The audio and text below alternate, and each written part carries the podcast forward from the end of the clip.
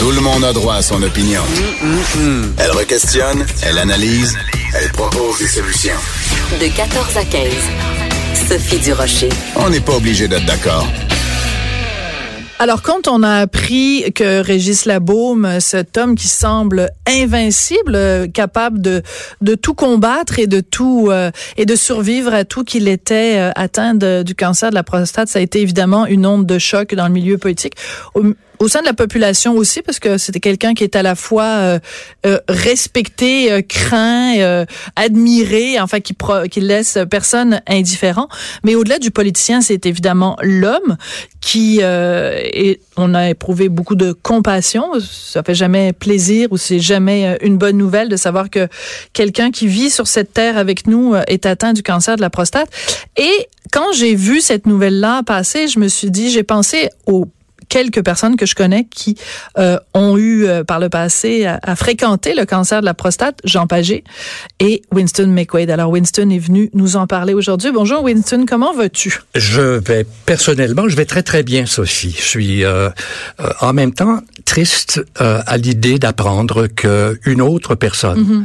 a appris euh, qu'elle qu'elle qu'elle portait un cancer, un cancer dans la prostate. Et puis là, je me suis dit bon, ben ça fait depuis, euh, écoute, 2005, moi que je suis impliqué avec Procure. Jean Pagé, c'est encore plus. Jean Pagé était des premières heures mmh. de Procure, et on essaie depuis ces années-là de diffuser de l'information, de sensibiliser les hommes au cancer de la prostate, à la prévention, euh, comment on peut bon faire en sorte qu'on identifie davantage mmh. différents types de cancer de la prostate et que les uro-oncologues ou les urologues auront la possibilité de suggérer à leurs patients des méthodes de traitement. Ça peut aller de, de, de d'enlever la prostate euh, complètement, la, la prostatectomie radicale, mais ça peut être aussi, il y a différents autres mmh. types d'approches et il y a même depuis quelques années une approche qui est suggérée fortement et c'est un mouvement qui a commencé aux États-Unis mmh. qui s'est étendu ici au Québec c'est d'attendre et de voir évoluer la rapidité avec laquelle la virulence, si on veut, mm -hmm. du cancer comme tel. Donc de pas être nécessairement interventionniste, mais d'être plus attentiste parce que la, la, maladie peut évoluer de, de différentes façons. Ça, c'est très intéressant. Mais je veux revenir au tout, tout, tout début, Winston. Mm -hmm. Quand tu toi, tu as eu le diagnostic, c'est comme une, un, un, coup de poing, là. C'est ta vie, tu as l'impression que ta vie s'écroule. Donc, quand Régis Labaume, il peut pas aller sur la place publique en racontant tous les détails de comment il a vécu ça. Mais toi, tu l'as vécu. Donc, essaie de te rappeler quand tu as eu le diagnostic, ça ressemblait à quoi cette journée-là? Tu t'effondres. Oui. T'entends le mot cancer, c'est un mot euh, qu'on ne veut jamais entendre mm. et c'est une chose qu'on ne veut jamais, on veut jamais vivre avec un cancer mm. et apprendre qu'on le porte. Alors il y a une période, je dirais, de 48 heures quand on confirme le verdict parce que ça tombe pas comme ça. Il y a eu des, des tests mm -hmm. préalables, il y a eu des antigènes prostatiques, des prises de sang.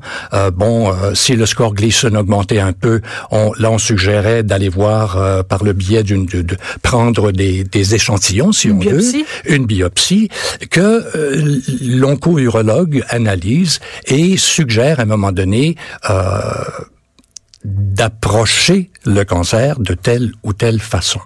Mais je te dirais, avant d'entendre tout ça, il y a une période initiale de 24 à 48 heures où tu n'entends rien. Hum. Moi, je me rappelle être sorti du bureau de Fred Sade, qui est un des euh, un éminent euh, onco-urologue, et je ne me rappelais pas du tout ce qui s'était dit pendant les trois quarts d'heure qu'a duré cette rencontre-là, et j'étais accompagné de ma compagne, mm -hmm. de ma compagne à l'époque, Anna, et je descendais la côte parce que je l'ai appris euh, à l'hôpital Notre-Dame. Puis en descendant la côte, le long de l'hôpital, les larmes coulaient Bien et sûr. évidemment ma compagne savait pas comment, par quel bout me prendre, comment. Alors là, je me suis rendu compte, rendu à la maison, qu'il fallait que je fasse quelque chose pour aller rechercher l'information. Hum. Alors, je dirais que Régis le, Labaume a sans doute, est sans doute passé par la même place. Tu sais, tu vis un moment, là, c'était comme un un coup de marteau sur la tête. Hmm. Mais on en revient. Oui. On en revient et quand on revoit l'oncologue ou l'urologue, là, on est en mesure de mieux comprendre. Puis évidemment, on a fait des recherches avant qu'on nous apprenne le verdict et on continue à faire des recherches après qu'on a reçu le verdict. Mais là, c'est dangereux parce qu'il faut pas se fier à Dr Google non plus. Exactement. Faut pas faire de l'autodiagnostic, faut pas aller, aller chercher là, il faut Donc c'est c'est aussi à ça que ça sert procure donc ce, ce, ce regroupement cet organisme là, c'est que c'est de dire faites attention là, il faut faut l'information prenez-la à la bonne source. C'est pour ça que je voulais t'avoir et que tu sois avec nous aujourd'hui parce que procure ils ont réagi très rapidement en disant bon ben nous on est là. Si vous avez des questions, si vous êtes autant dans la prévention que si vous avez le diagnostic, parce que il y a plein d'informations, il y a plein de craintes, plein de peurs qu'on a. Je te donne un exemple, une, une peur. Moi quand j'ai entendu Régis Labaume cancer de la prostate, je me suis dit oh pauvre lui, il va devenir impuissant. Hmm. Erreur. Erreur. Ça n'est pas toujours le cas. Non. Ça peut être le cas, dépendant du stade, de la gravité c'est-à-dire où est rendu le cancer de la prostate. Si les, les, les, chiffres sont très élevés, à un moment donné, on va tout de suite embarquer sur une sur, sur une hormonothérapie puissante, et puis là, il va y avoir évidemment une intervention plus radicale, si on veut. Mais je dirais pour le commun des mortels qui apprend à l'âge de 45 ou 50 ou 55 ans qu'il est possiblement porteur d'un cancer éventuellement et qu'il vérifie à chaque année quand il va chez son médecin en passant ce fameux test mhm. sanguin qui permet d'établir d'une certaine façon la présence de, de, du cancer. Maintenant, moi je dirais que la première chose à faire, c'est d'appeler quelqu'un, c'est d'aller voir quelqu'un, de rencontrer quelqu'un qui peut t'aider à passer à travers ça. Et procure peut faire ça. Il y a une ligne 24-7, c'est-à-dire 24 heures par jour, 16 jours par semaine. Il y a un numéro de téléphone qu'on peut composer. Je vais le donner à quelques reprises, mais là, je le donne pour la première fois. Eh, t'es vraiment un bon porte-parole, toi. T'es parfait. Ben... T'es pas juste bon pour vendre des lunettes, non, mais tu poses bon des, pour vendre de l'information. des bonnes questions. ouais, c'est je te dis. Oui, oui, c'est ça, le la journaliste en toi peut Le ratoureux. Allez, vas-y, donne le numéro de téléphone. c'est le 1-855 899-2873. Donc, on va le répéter à plusieurs reprises, mais je, je, retiens ce que tu dis, Winston. Tu dis la première chose à faire, c'est d'aller, de parler à quelqu'un. Toi, tu dis que quand tu es allé et que tu as eu ton diagnostic, tu étais avec ta copine de l'époque, Anna, euh, il y a beaucoup de gens, euh, beaucoup d'hommes, il faut le dire comme ça, qui veulent pas parler de ça. Mais ça a été mon premier réflexe. Oui, sais, j'ai dit, non, j'en parle pas, je veux pas que t'en parles aux enfants, je veux pas que t'avertisses les gens autour de moi. Puis Anna a dit, ben voyons donc, elle a dit, tu peux pas cacher quelque chose comme ça. Pourquoi tu réagissais comme ça, Winston? Parce que t'es euh, un gars? Parce que je suis un gars. Parce que je suis un homme, parce que je suis porté, comme plusieurs des hommes, à, quand il est question de ma santé, à balayer ça en dessous du tapis en me disant, moi je suis en forme, je vais au gym, il n'y a pas de problème. Tu avais quel âge quand tu as eu le diagnostic? J'avais 58 ans quand j'ai eu le diagnostic. On m'a opéré un an plus tard mm. et il y a eu euh, récidive euh, deux ans plus tard. Euh, donc, mais tout ça pour dire que effectivement, à partir du moment où tu es aux prises avec le cancer de la prostate, faut aller chercher de l'aide. Oui. Et on va répondre à tes questions soit par le bon des gens chez Procure, ou on va carrément sur un site qui s'appelle procure.ca, mhm. où à peu près toutes les situations envisageables sont clairement indiquées, avec toutes sortes d'options et toute l'information est là. On n'est pas obligé de fouiller de midi à 14 heures. Mais moi, je veux qu'on parle aux gars qui nous écoutent mhm. et qui se disent, bah, de toute façon, moi, ça me donne rien. J'irai même pas chez le médecin. Puis quand je vais chez le médecin, je veux même pas qu'il le fasse, le test. Je veux rien savoir. L'attitude un peu que tu décrivais tout à l'heure. Nous, les gars, on est, on est au-dessus de tout. Il peut jamais rien nous arriver. Puis tout ça. Puis bon. Dans le fond, c'est parce qu'on a peur. Oui. Mais vous avez peur de quoi? on a peur de perdre notre masculinité. On a peur de perdre notre capacité de faire l'amour. On a peur d'être incontinent pour le restant de nos jours, de pas avoir de contrôle sur sa vessie. Hmm. Et là, je vais y aller étape par étape assez rapidement. C'est-à-dire qu'au moment de l'intervention, moi j'ai été, on a enlevé ma prostate.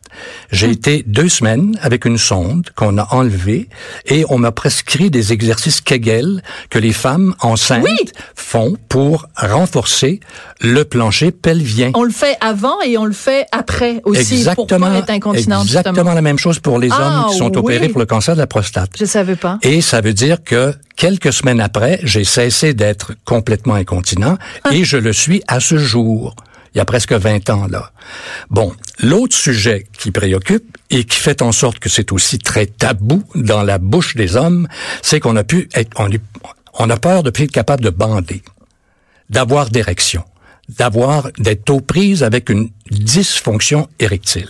Moi, le médecin qui m'a opéré, japonais, Dr Taguchi, à l'hôpital Royal Vic, a fait un travail incroyable. Il m'a dit, après l'opération, dans six mois, ça devrait aller.